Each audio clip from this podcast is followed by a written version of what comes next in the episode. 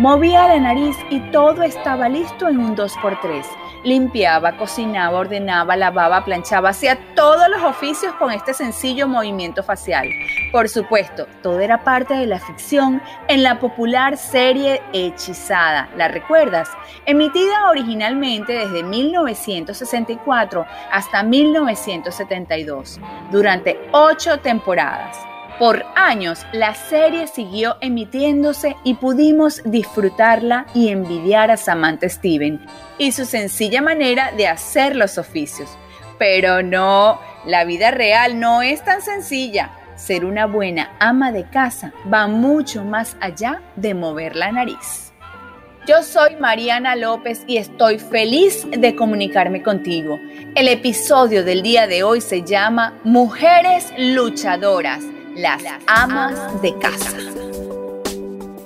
¿Han escuchado algunas personas decir las amas de casa no hacen nada? Solo cuidan a sus hijos y ya. Yo lo he escuchado y no hay sentencia más injusta y alejada de la verdad que esta. Aunque los tiempos hayan cambiado y la mujer hoy ocupe posiciones que antes le eran esquivas, todavía hay muchas que se dedican al hogar a tiempo completo. Lamentablemente, es un trabajo poco reconocido socialmente.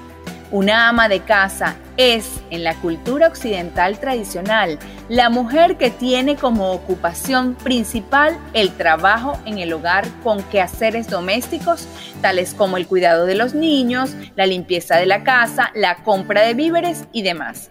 De acuerdo con datos de la Unión Internacional de Amas de Casa, en el mundo hay alrededor de 2 mil millones de mujeres que trabajan en el hogar, por supuesto, sin retribución. Las mujeres que salen a la calle y delegan las demandantes labores del hogar están más protegidas legalmente que las amas de casa.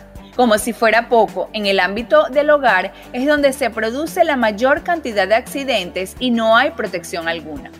Pero ¿saben qué es lo más triste? Que muchas veces no hay reconocimiento al denodado trabajo de las amas de casa por parte de los beneficiarios directos de su arduo trabajo. ¿Qué cuesta al esposo, por ejemplo, decir, mi amor, te quedó rico el arroz? O, qué limpia está la casa. Mmm, la ropa huele rico. ¿Por qué los hijos no se acercan y dedican un día más allá del Día de las Madres para consentir a quien diariamente se esmera en hacerlo con ellos? Lo más justo es repartirse las tareas del hogar entre los diferentes miembros de la familia y no solo que sea la mujer quien se encargue de estas actividades. Todos los miembros de la casa deben participar en la limpieza, el orden y las labores diarias del hogar a fin de mantener el equilibrio y si por X circunstancia es mamá quien se encarga de casi todo en la casa, entonces demos el justo valor a su trabajo que no es nada fácil. Además, ella no tiene la nariz de Samantha Steven, Así que aplausos de pie a quienes ponen el cuerpo y alma para que sus seres más amados estén bien cuidados. Y felicitaciones a quienes saben reconocer tal dedicación. Es conveniente ponerse en los zapatos de una persona que se dedica con pasión a nuestro cuidado.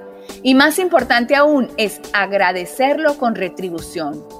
Solo quien se ha dedicado a las labores de la casa sabe la exigencia que esas tareas demandan.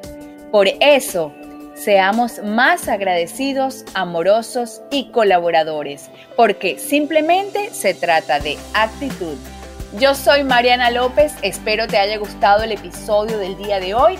También lo puedes compartir y estaría muy agradecida. Espero que te encuentres también en el lugar correcto, con las personas precisas y recuerda que la victoria en tu vida está a tu alcance porque simplemente se trata de actitud.